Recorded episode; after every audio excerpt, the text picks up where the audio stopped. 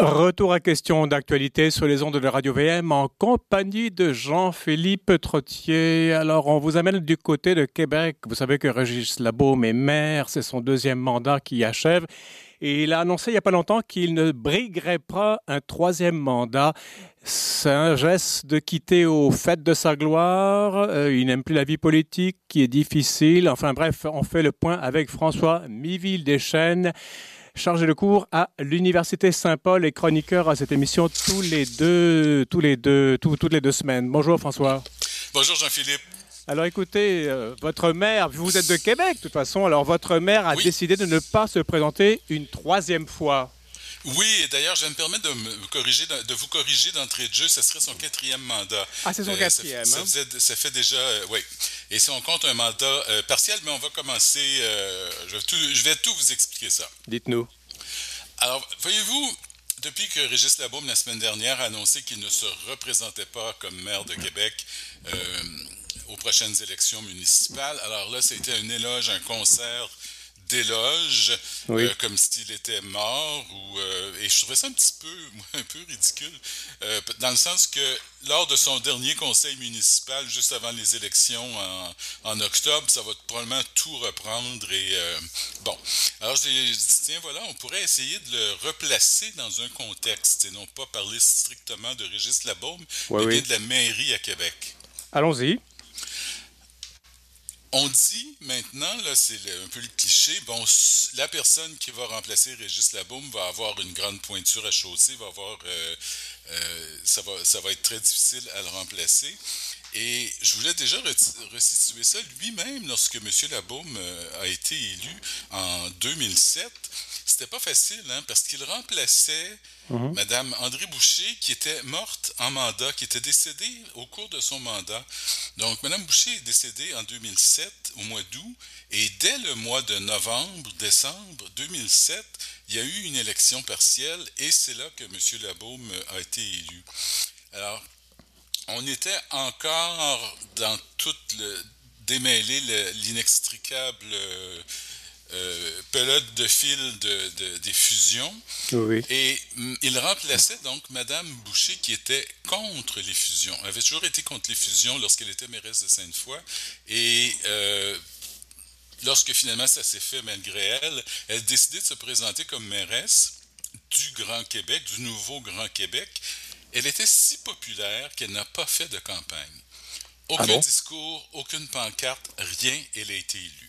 Oui, oui. Et déjà, Mme Boucher, pour ceux qui sont de Québec, vont savoir, puis même, je pense, sa réputation elle jusqu'à Montréal, c'était quand même déjà un peu le même ton que M. Labaume, la main de fer dans le gant de fer. Mm-hmm. Dans le grand de velours, quand même. Non, dans le gant de fer. Ah, d'accord. Les deux en fer, parfait. oui, c'est ça. Oui. Euh, elle-même remplaçait Jean-Paul Lallier. Jean-Paul Lallier, c'était l'inverse, c'était l'aristocrate. C'était euh, celui qui a revitalisé le quartier Saint-Roch. Alors, quartier qui est maintenant à la mode. Euh, et ça, c'est venu après la, rénovation du, du, quartier latin, du Vieux-Québec. Mm-hmm. Il a renaturalisé les rives de la rivière Saint-Charles, il a continué la réorganisation à la suite des fusions, euh, et il a commencé à mettre Québec sur la carte internationale parce que lui-même, Jean-Paul Lallier, euh, était, euh, avait travaillé en 1967 à l'accueil des chefs d'État pour Expo 67 et la Confédération. Donc, il avait une, tout ce, ce côté-là. Il remplaçait lui-même Jean Pelletier. Jean Pelletier qui a finalement, après avoir été maire, été euh, chef du cabinet de Jean Chrétien. Jean, euh, Jean, Pelletier a été lui aussi une poigne de fer, la main de fer dans le gant de fer. Mm-hmm. Et lui-même remplaçait Gilles Lamontagne, qui lui, on pourrait dire, était le Jean Béliveau de la politique. Et Lamontagne est celui qui, euh, et c'est bien malgré lui, je suppose, on était en 1970, a modernisé Québec, mais en démolissant, en mettant beaucoup de béton partout, la colline parlementaire par exemple, mais il a aussi fait des HLM, euh, bon, mais il a fait l'autoroute du frein, mais qui a des qui, comme qu'on est en train de redéfaire maintenant. Alors voyez-vous, et donc il y a beaucoup de patrimoine bâti qui est parti, mais la montagne était aussi le gentleman, et la montagne a aussi contribué à faire connaître euh, Québec sur la scène internationale, mhm. notamment grâce à son épouse, Mary Sheffer, américaine, grâce à qui on a pu avoir euh, la princesse Grace de Monaco lors d'un bal en 69 d'un bal du carnaval. Dis donc, pour revenir à Régis Labaume, euh, donc, il, il, c'était pas un nouveau venu dans la politique, non? Il avait déjà une expérience. Lorsqu'il s'est, d'abord, non, lorsqu'il s'est présenté, on savait pas trop. Les gens, euh, les, le citoyen moyen savait pas trop d'où il venait.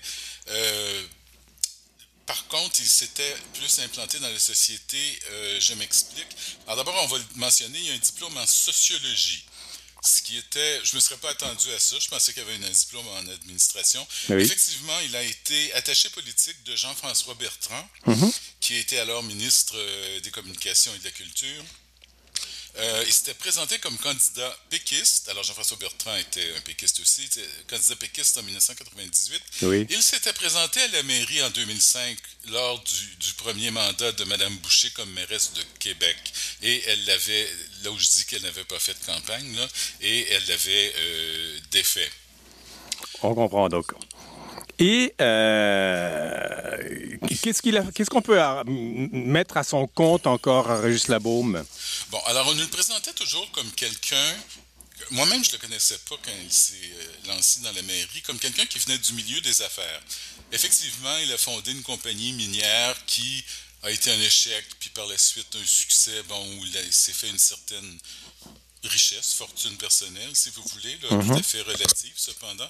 Mais il a surtout occupé des postes de haute gestion dans le secteur de la technologie. Euh, je ne mentionnerai pas toutes les entreprises, là, mais c'est bien fait connaître de ce côté-là. Et euh, notamment pour la très connue Fondation pour l'entrepreneurship.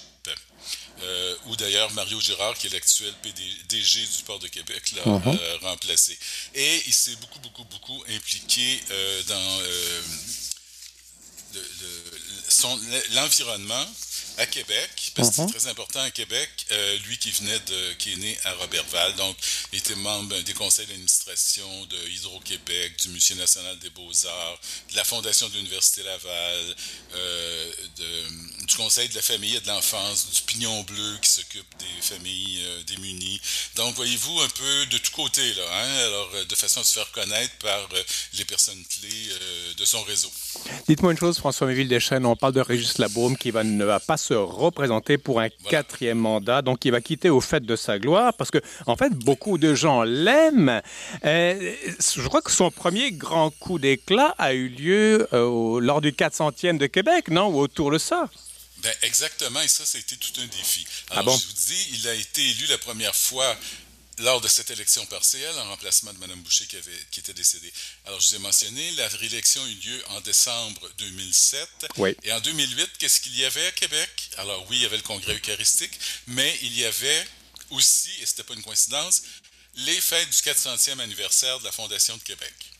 On est en décembre 2007 et ça va mal, le comité est dysfonctionnel, il n'y a rien de prêt sauf un, spectacle d'ouverture le 31 décembre 2007, et il n'y a rien, et ça fonctionne mal. Alors, déjà, il commence à prendre le taureau par les cornes. On voit quel type de personne il est. Il prend le taureau par les cornes et euh, il faut trouver une solution. Alors, il la trouve même s'il y a des coups, puis même si ça brise des, des, façons de faire habituelles. Et il va chercher Daniel Gélina, qui est le très dynamique, qui était à ce moment-là directeur général euh, du Festival d'été de Québec, qui l'a remis sur pied. Et il dit, Daniel, tu vas m'organiser des fêtes du 400e. Et ça a été un vrai succès. Bon, ben, donc ça, ça l'a solidement établi, alors, Régis Labaume. Ça l'a établi. Et dès. Alors, la fin. Ça, c'était un mandat de deux ans. Oui. Donc, à la fin de ce mandat-là, en 2009, là, on est retombé dans les élections en même temps que les autres municipalités du Québec. Ben là, il s'est fait réélire très facilement. Mm Et donc, oui. donc, il commence son deuxième mandat qui a été marqué par quoi? Euh, alors, c'était un peu dans la continuité de tout ça. J'ai parlé des fusions. Alors, il y a déjà, il y a dû, on était rendu à ce moment-là, même si c'était neuf ans plus tard, euh, à harmoniser les, euh, les, conventions collectives des syndicats de toutes les anciennes villes, mm-hmm. notamment l'école bleue. Et ça, c'était pas facile. Et là, il s'est chicané. Et là, il a commencé encore. Ben, on a vu qu'il n'avait pas peur de dire les choses comme il le pensait. Euh, C'était un bras de fer que joué avec euh, les syndicats. Et euh, il y a eu des mots durs parfois, même pour les fonctionnaires municipaux. Euh, les gens n'étaient pas contents. Il a rationalisé aussi le nombre de conseillers municipaux, c'est-à-dire que là, pour l'instant, le conseil municipal, à ce moment-là, c'était l'addition de tous les conseillers municipaux de toutes les anciennes villes, ce qui faisait beaucoup de monde. Oui. il rapetissait ça, mais ça, ça fait jamais des heureux, comprenez-vous, parce que tu, coupes le, nombre de personnes qui te représentent. Évidemment, évidemment. Et donc, ben, il y, a des gens qui disent « ouf, je suis sauvé », puis les autres ben, vont vous maudire pour l'éternité. Voilà. Hum. Euh, dites-moi une chose, il n'est pas lié à, une, idée euh, d'amphithéâtre? Ben, c'est lui qui a eu l'idée du projet du nouvel amphithéâtre de Québec qui s'appelle le Centre Vidéotron. Et là, ça a été toute une histoire parce que pour, ben, euh, je vais vous dire ma perception à moi, qui, est partagée par d'autres aussi, mais pour amener les gens à accepter ce projet en termes d'accessibilité sociale, ce projet de nouvel amphithéâtre, ben, il a brandi la carotte de peut-être une nouvelle ligue de la Ligue nationale de hockey à Québec pour remplacer les Nordiques qui sont partis. Mm-hmm. Il y a déjà euh, un bout de temps. On s'en souvient. Oui. Alors là, ben, de là, et puis c'était, ah, ben là, il faut construire un nouvel amphithéâtre, puis un bel amphithéâtre, quelque chose qui va pouvoir accueillir, euh, bon, tu sais, une équipe de la Ligue nationale, parce qu'il y a des critères. Hein, ben, forcément, oui. Bon. Alors, de là est arrivé le centre Vidéotron, et là, parce qu'on aurait pu avoir un amphithéâtre, on en avait besoin d'un, le vieux Colisée était trop vieux, mmh. euh, on aurait pu avoir un amphithéâtre plus modeste. Mais c'était lié avec Québécois. Alors, donc, euh, Pierre-Carl Pelledo est entré dans ça. Pierre-Carl Pelledo l'a encore dit la semaine dernière, c'est pas impossible qu'on ait une, équipe euh, à Québec.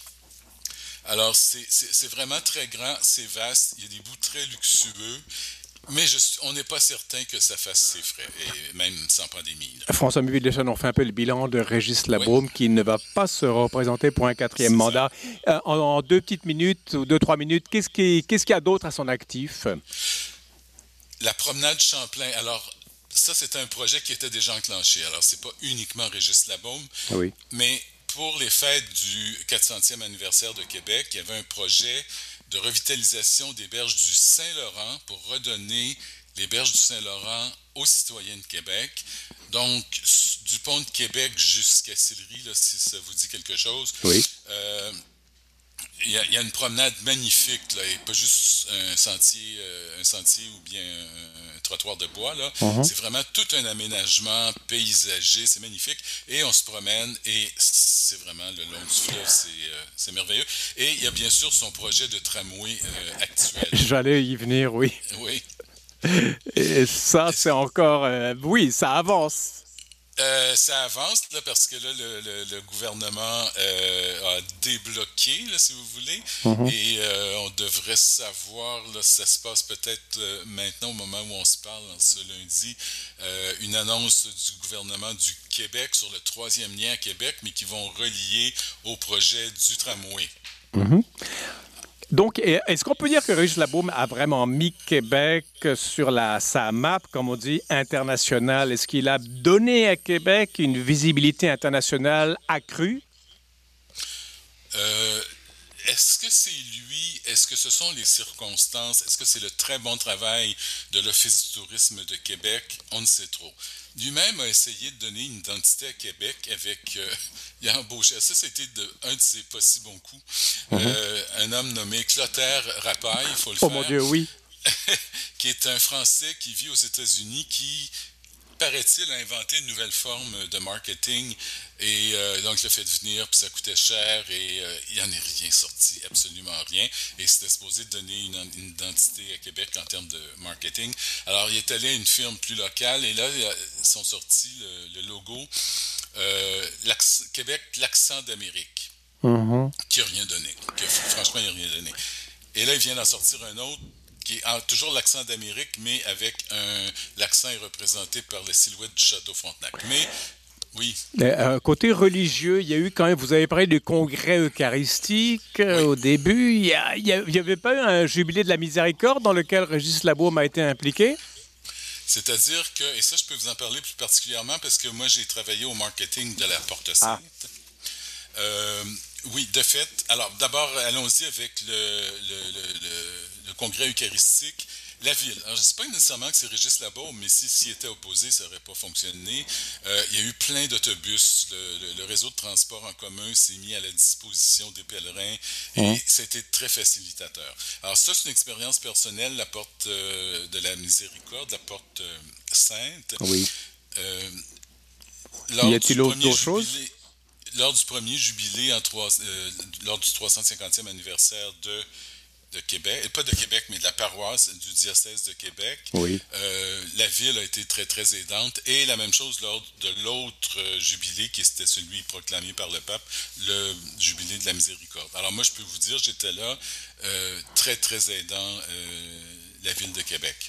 Dites-moi une chose, il nous reste quatre minutes à peu près, François oui. Euh, il y a quand même pas mal de démissions qui ont eu lieu sous le règne, si j'ose dire, de Régis Labaume. C'est quelqu'un qui n'avait pas la langue dans sa poche. Il disait ce qu'il tout, bah, tout, haut ce que beaucoup de gens pensaient tout bas. C'est tout un, c'est toute une culture là qui s'en va. Euh, ben, voyez-vous qui s'en va? Madame Boucher avait ce même style-là mmh. et euh, voyons, j'oublie son nom, l'autre avant, euh, Monsieur Jean Pelletier avait aussi ce style-là. Alors, c'est un peu une alternance entre le style doux et le style, le gant de fer et le gant de velours. Mais oui, il n'avait pas la langue dans sa poche, je l'ai évoqué lorsqu'il parlait des candidats. les journalistes qu'il n'aimait pas, ces journalistes-là le savaient. Et entre autres, à un moment donné, il a mentionné à Isabelle Porter du Devoir, hum. Et je cite, On se connaît bien, vous et moi, on a beaucoup à se demander, on nous sommes beaucoup à nous demander pourquoi vous couvrez la ville de Québec d'ailleurs. Ton article, chère Isabelle, de la semaine dernière était du beau journalisme de coloniser. Et il faut dire que Isabelle Porter était, elle, la fille de John Porter, bien connu à Québec et amie de Régis Labon.